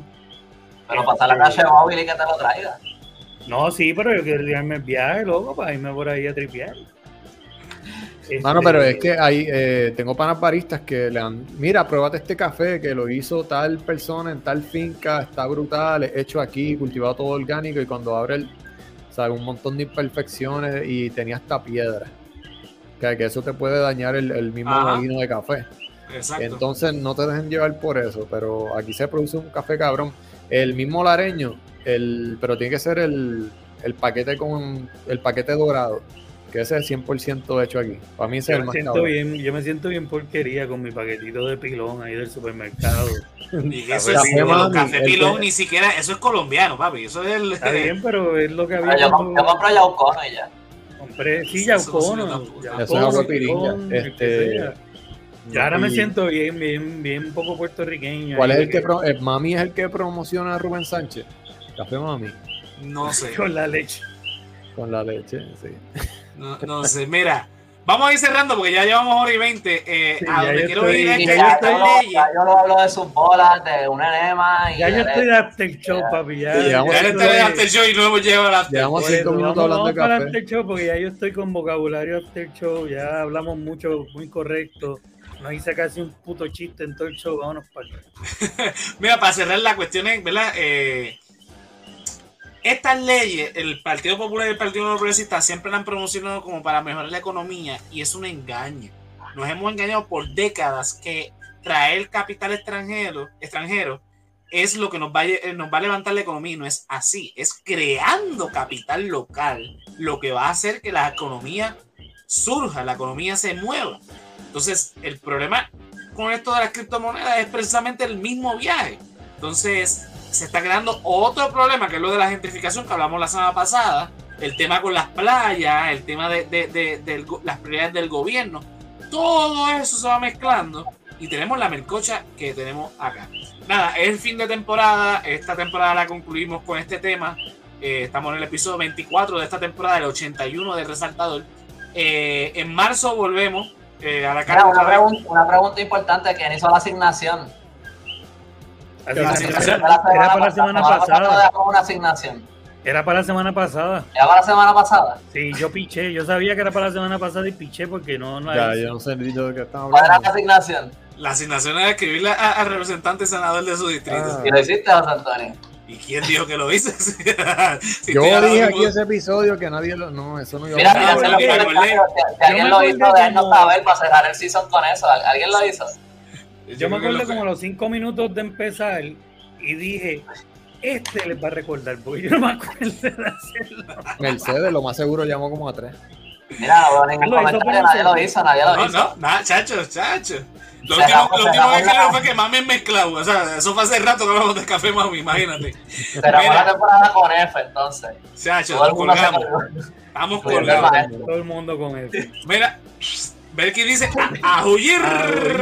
No, equivocado. Mira, nada, este febrero para el resaltador de la realidad lo tenemos en receso en live. Vamos a estar haciendo este el Patreon exclusive. Pendiente por Patreon. Y exacto. El resaltador geek va a estar los jueves eh, eh, al aire, así que. Mira, les tengo, les tengo una idea, pero se la, se la, la, la tiramos, la tiramos ahorita, dale. Eh, así que nada, eh, no se despeguen. Este, últimamente los lives están entrando bastante gente, que siempre agradecido con eso. Hoy se metió Eric, como siempre, Queen, Mel, Berky, Papi, Mami. Estuvo por ahí. Eh, supongo que era Javi de Escape Sonoro. Si era Ricky, pues también bienvenido. Eh, estuvieron dándole like a este, eh, de gente también. Así que nada, agradecido siempre porque se mantiene en sintonía. Dice Emel que espero que la siguiente temporada comience a las 9 pm. Mira, desde que empezamos esto nunca empezamos a la hora que siempre empezamos como media hora tarde. Así que. Como que la española, que las horas cambian todos los días. Sí, sí, estoy como que a las 9 que nos conectamos. yo estoy siempre a las 8 y media, pero. lo que yo no, no, no, no, estás hablando mierda porque fue a las 8 y 50. Sí, hoy lo, hoy lo, tiré más tarde, hoy lo tiré más tarde. Mira, yo, me eh, puse, yo me puse a armar un, un, set de Lego a las 8 con el nene. Y ya eran las 8 y 50 y tú orándome. Y yo ahí montando el nene. ¡Este bloque va aquí! Ya, orando a Emilio ahí, Emilio. No. No, pero Emilio, Emilio es prioridad, así que olvídate. Así que eh, sale cuando sale. No nos pongan presión, porque sale a las 8 y media, 8 y 15. Hablando de Spectre Show. Carajo. Sé, que ibas a, sé, que me ibas a mandar para el carajo, lo sé. Pero este, es que este podcast me quita mucho tiempo. Ahora que vamos en receso, ahora puedo meterle bien a. Sí, sí, sí. no, no, pero, pero yo, yo le. Yo, ahora yo, cuando nos vayamos a receso, yo le voy a hacer entrevistas a ustedes en mi canal. Ah, pues dale. Diablo, sí. Yo lo, cuando tú vas a soltar las entrevistas? Yo lo nos entrevistó aquí a todo el mundo y, y no ha soltado ninguna entrevista. Mi entrevista con Yolo es como de dos horas y media, algo así. La mía también. Fecha. Empiezan a salir en marzo, la primera, el primer viernes de marzo. Diablo. A ver, ya sabe. producción, esto es. Ya va a haber otra variante del COVID. Va... ya en marzo más o menos cumplimos. No, no y después, y después te por el espectro, show. Él no tiene que animar ni un framing. Ajá, ya tú tienes todo ese contenido ahí. Está bien, exacto, pero esto tiene un orden, caballo. Esto no es cuando a ti te salga el forro. Mírate a ti con el espectro show que tú estás hablando. Mira, vamos, que usted, usted Esto tiene que ser bien aburrido para el mundo que nos está escuchando ahora. Está bien, su No está escuchando pelear, nada. Vamos, dale, surreal, dale. Para este Mira, yo, los dos te pueden conseguir. A mí, como siempre, en Facebook, Instagram y en YouTube, eh, J-O-L-O-W-X Yolo, aunque ahí salió la gráfica. Eh, esa es la que hay, ahí me consiguen. Y el podcast Mi Pura Idea, que la tercera temporada empieza el 4 de marzo, como ya dije, eh, con Joel de la banda Leftover. Y después seguimos con. ¿Con quién fue el primero de ustedes? Con Andrés. Con Antonio, ¿no? No, yo creo que fue Con uno de, de, los tres. Y por ahí seguimos yo soy el último, yo sé que yo soy el último. Este, no sé si van a ir en el mismo orden exacto, pero el punto es que antes de eso está saliendo ya la temporada 1 y 2 en retro. Este, así que pendientes del canal en, YouTube. Esa es la que hay. Dime, Andrea, ¿a ti dónde te podemos conseguir? Pues pueden visitar mi, mi, mi website, elcallito.com, ahí pueden leer mis artículos de historia, también pueden seguirme en Instagram y en Facebook, El Callito, este, ahí pueden también ver un montón de otras cosas de historia que yo, que yo publico más cortas. Este, este, ah, también pueden, pueden conseguir mis libros en Libro 787, Casa Norberto, eh, no sé si ya están en Book este, y en Amazon. Eh, este sábado voy a estar en, el sábado a las 1 pm voy a estar en el Candil presentando eh, mis libros, este, con este, voy a, eh, Juan Diestra me va a estar presentando, historiador, ponceño, tiene un grupo que estudia música que no lo puedo ir, que va a estar bien con la actividad, así que pasen por ahí si, si están por el área. Y, y si quieren una copia firmada del libro. y Ah, y pueden seguir mi canal de YouTube. Hacer, lo tenía bastante abandonado, pero los otros días subí un video sobre lo de la estatua de Ponce de León. Eso, que, ah, pues, libro firmado. Allá, a que Ni yo tengo el libro firmado, y tú lo Lleva el libro, Mercedes, lleva el libro. Este, así que nada, eh, creo que eso es todo lo que tengo que promover ahora mismo. Zumba. Dímelo, Fefo, ¿a ti dónde te podemos conseguir? Este, como siempre en Instagram, El Hombre Lobo, esa es mi cuenta de arte. Eh, me pueden conseguir en Resaltador Comics, que aunque está pagadita esa cuenta, pero tiene bastante contenido que hicimos este, desde que empezamos el, podcast. Eh, ¿Qué más tienes ponchado ahí? Spectro Show. Spectro Show, el, el podcast más cabrón de YouTube, de dos extraterrestres eh, hablando mierda. Míralo, ahí yo lo, lo estaba ponchando con el dedo. Eh, nada, chequenlo, en verdad está bien cabrón en YouTube. Hay tres episodios, estoy trabajando el cuarto, Spectro Show, en YouTube, Instagram y Facebook. Y mi ah, banda, me, Noche me, me falta poner el, otro logo, pero zúmbalo ahí. El de Bandcamp, que ahí que realmente yo monetizo, pero este cabrón no pone el logo nunca. pero pueden ir a bandcamp.com eh, y ahí buscan Noche de Baúl y lo consiguen. Pero también lo pueden conseguir en Spotify y en Instagram es la que hay. Mira, a mí me pueden conseguir en todas las redes sociales como José Antonio RO91, Facebook, Twitter e Instagram. Al resaltador de la realidad en www.elresaltadordelarealidad.com y ahí se conecta con todo lo relacionado a el resaltador, incluyendo el resaltador geek. Lo, ¿verdad? Ahí te conectas con Spotify, Apple Podcast, Google Podcast, Anchor, entre otros. Mi blog, que escribo por lo menos una vez al mes, escribo ahí un blog, eh, lo pueden chequear ahí, también este, ¿verdad? Pueden conseguir todo, todo, todo lo relacionado al resaltador desde que empezamos en el 2011, así que ahí www.elresaltadordelarealidad.com para apoyar a este proyecto, mira, patreon.com slash el resaltador de la realidad o en la aplicación en Patreon nos buscan como el resaltador de la realidad. Ahí este, los tiers comienzan desde un pesito y, tienen contenido extra, eh, ¿verdad? Exclusivo que hacemos para Patreon. De unas al corillo de Keila Joan, Melissa Menéndez, Luis Marte, Ricardo Torres, Mercedes Nieves, Andrés Sanfeliu, Joel López, José Ramos y Juan del Valle. Y si no nos pueden apoyar de esa manera, mira, puedes entrar a www.elresaltadordelarealidad.com, cliqueas en tienda y consigues la mercancía de, Resaltador. Mira, puedes conseguir esta camisita con el logo de la versión de, eh, que hizo Andrés. Eh, tienes acá el ¿Cómo que se llama este tipo? Siempre se me olvida. Este, Almighty, eh, del episodio de las teorías de conspiración que hizo Fefo, con el logo de resaltado del cómic. Tienes este diseño que hice yo, que es la camisa que tengo hoy puesta. Eh, también eh, una camisa o stickers de, de Spectro Show. Tienes la camiseta y la gorra del de, resaltado del geek. Y la tacita que todo el mundo ya compró. Mira, hasta la hermana mía compró una de estas.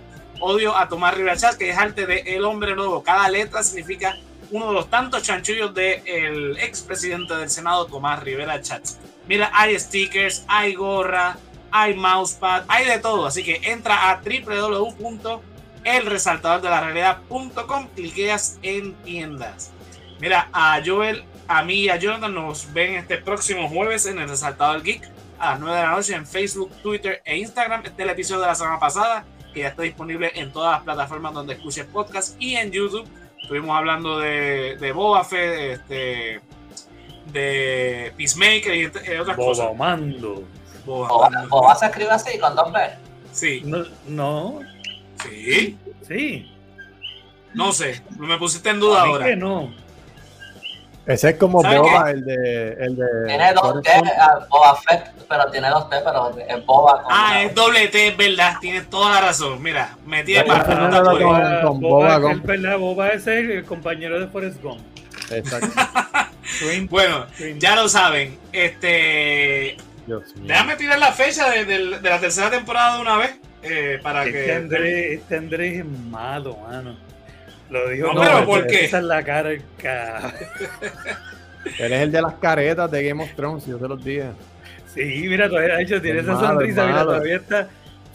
Apagó el micrófono y todo para, para reírse para con no, es que tengo, tengo, miedo que mi perro va a ladrar. Mira, volvemos el lunes 7 de marzo a las 9 de la noche Mercedes. A las 9 en punto no. Es a las 9 en algún punto de las 9. Yo no voy a estar. ¿Cómo tú no vas a estar? Voy a estar de viaje, del, del 3 al 9. Ave María, ah, pues ya saben que ese primer episodio no va a estar Andrés. Pero bueno, nada. digo, Andrés, Andrés, no es por nada, pero yo me tiro un episodio desde Dallas.